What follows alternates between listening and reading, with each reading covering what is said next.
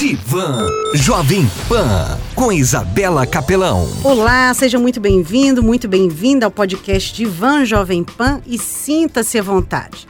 Eu sou Isabela Capelão e hoje estou aqui para responder a pergunta de um ouvinte, a Carla. Isabela, tem um ditado que diz que rir é o melhor remédio e você frequentemente fala muito sobre as técnicas e os benefícios de rir e da terapia do riso. Queria saber se realmente funciona e como posso aplicar o riso em minha vida para curar as minhas dores físicas e emocionais. Carla, podemos dizer que o riso tem poder de cura, porque quando rimos e gargalhamos por um determinado tempo, produzimos e estimulamos a produção de uma série de neurotransmissores, que são hormônios do prazer e do bem-estar, como a serotonina e a endorfina. Uma boa risada causa relaxamento, oxigena o corpo e a mente, proporcionando mais energia e vigor.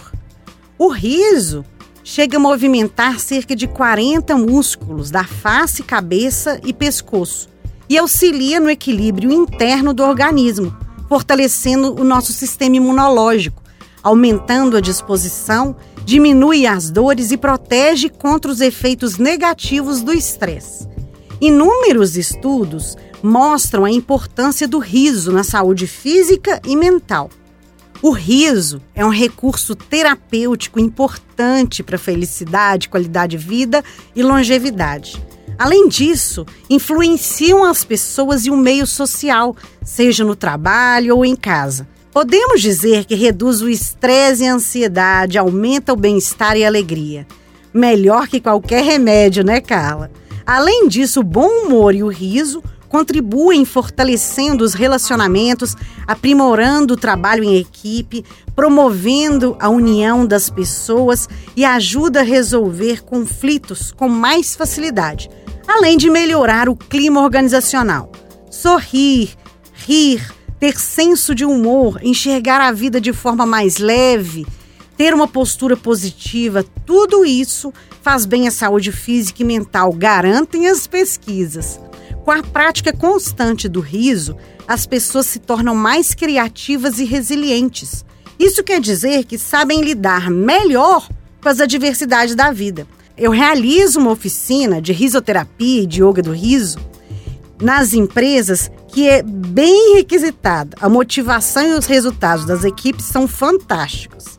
Nesse mundo estressante e competitivo que nós vivemos, tendemos a nos comportar de maneira mais séria, deixando de lado os sorrisos, as risadas e até o bom humor.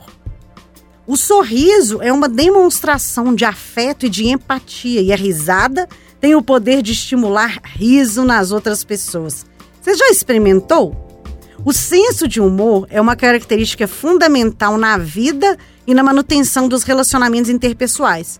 É uma ferramenta eficaz para superar qualquer incômodo ou vergonha, para descontrair em situações tensas e quebrar o gelo. E se faz ainda mais necessária nos momentos de dificuldade, pois ajuda na superação, na maneira de encarar os problemas e de encontrar soluções. O humor tornou-se referência a partir do Dr. Pat Adams, em 1998, no filme que retrata sua vida. Um jovem médico que aplica o humor e o riso como forma de promover saúde e o bem-estar de seus pacientes. Então, o riso tem poder preventivo. Viktor Frankl, neuropsiquiatra austríaco que sobreviveu aos horrores dos campos de concentração, escreveu: "O humor foi uma arma na luta pela autopreservação. Além disso, segundo Freud, o humor é um dos mais saudáveis mecanismos de defesa psicológica. Mesmo com todas as informações, ainda existem diversas crenças em torno do riso. Por exemplo, rir muito é coisa de gente boba, infantil, ou sorrir é uma exposição excessiva e oferecida para os outros. A maioria de nós sabe que o riso faz bem, porém não pratica ou acha que só a risada do dia a dia já é suficiente. Então, o convite hoje aqui, Carla, é para você e os outros ouvintes que estiverem ouvindo a esse podcast comecem a praticar essa técnica transformadora e simples, que é o yoga do riso através da risada. Diariamente, hein? A princípio pode parecer estranho, mas depois nos acostumamos, principalmente quando começamos a usufruir dos benefícios. Carla, então vamos às dicas práticas. Aplique a técnica da caneta ou do lápis. Essa é somente para adultos. Coloque uma caneta ou um lápis na horizontal da boca e feche levemente os dentes, prendendo a caneta. Pronto, já está sorrindo. Então, mantenha por um tempo e faça o exercício todos os dias, ou quando tiver dificuldade de sorrir aqui. Então, o ato de sorrir envia uma mensagem para o cérebro de que se você está sorrindo, quer dizer que está tudo bem e você se sente feliz. Eu, assim como os outros líderes de yoga do riso, utilizamos um lema que diz: finge, finge até que atinge. Esse é o primeiro passo, estar disponível para rir, mesmo que sem motivo. Então, o riso vai aumentando, virando uma gargalhada, até fluir naturalmente. Isso acontece porque o nosso cérebro não entende a diferença entre imaginação e realidade. Então, quando você ri, mesmo sem motivo, um riso simulado, o seu cérebro interpreta a mensagem e estimula o riso mais espontâneo. E agora vem o melhor. Os benefícios do riso simulado são os mesmos do riso genuíno. Isso quer dizer que devemos praticar o riso diariamente, como um exercício. Para dar um estímulo, eu vou propor aqui é o riso da Mega Sena.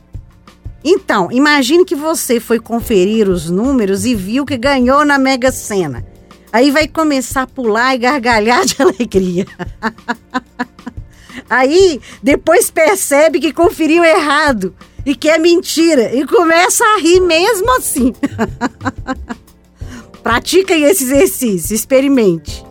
Carla, comece com as práticas de risoterapia ou yoga do riso e aprenda a dar risada mesmo sem motivo. Estou repetindo aqui. Por meio de exercícios do riso, movimentos corporais, respiração consciente e a meditação do riso. Então pratique as risadas com imitações e simulações. Ria pelo menos 10 minutos por dia. A risada da barriga, mesmo sem vontade. É, então comece, mesmo sem vontade, você vai dando aquele risinho. simulando essa risada, mas mexendo o abdômen. Pode começar rindo três minutos e vai aumentando esse tempo aos poucos. Pode rir em qualquer lugar. No banho, enquanto troca a roupa e se apronta, ou quando está realizando atividades domésticas, lavando a louça, cozinhando, limpando os armários. Basta dar risada, não tem segredo nenhum. Por diversas vezes eu percebo que as pessoas confundem o ato de sorrir ou de rir. Lembrando que ambas as ações, tanto sorrir quanto rir, são super benéficas. Mas os efeitos mais poderosos ocorrem por meio de exercícios do riso, risadas e gargalhadas. Inclusive, eu utilizo técnicas de riso nos atendimentos terapêuticos, seja para descontrair e quebrar aquele clima que a pessoa às vezes fica desconfortável para dizer alguma coisa, ou como uma forma de comemorar as pequenas vitórias incentivar as pessoas a se parabenizarem e a celebrarem consigo mesmas. Não sei se é o seu caso, Carla, mas normalmente as pessoas têm dificuldade de se parabenizar, de celebrar os próprios feitos, de se valorizar, querem um objetivo muito alto e quando conquistam uma coisa um pouco menor, não valorizam. Então aqui o riso é uma ferramenta descontraída e leve de fazer isso, que é super importante. Uma dica: Deixe um pouco de lado o adulto sério e crítico e busque resgatar a criança divertida e brincalhona que existe dentro de você. E ria sem moderação. E para quem pensa que sorrir e rir em momentos difíceis é tarefa impossível, inspire-se na frase de Charlie Chaplin: É saudável rir das coisas mais sinistras da vida. O riso é um tônico, um alívio, uma pausa que permite atenuar a dor. Então, os benefícios do riso são inúmeros para a saúde, para a vida pessoal, profissional, social, para os negócios e para administrar os desafios e adversidades da vida. E só de falar do riso, imagine praticar, nos liberta de muita coisa que nos prende, que nos deixa estacionado na vida, nos possibilita ser mais criativos, leves. Experimente a prática diária. Você vai gostar. Ou você prefere, Carla, continuar com as suas dores, ficar mal-humorada, só enxergando o lado negativo da vida? Pense nisso. A escolha é sua. E você, ouvinte desse podcast, te convido a me seguir lá no Instagram, isabelacapelão.meusmiolos e no blog meusmiolos.com.br. Se tiver alguma pergunta, alguma dúvida, comentário, quiser bater papo, fazer terapia, mexer com seus miolos ou dar risada, me chama lá no direct.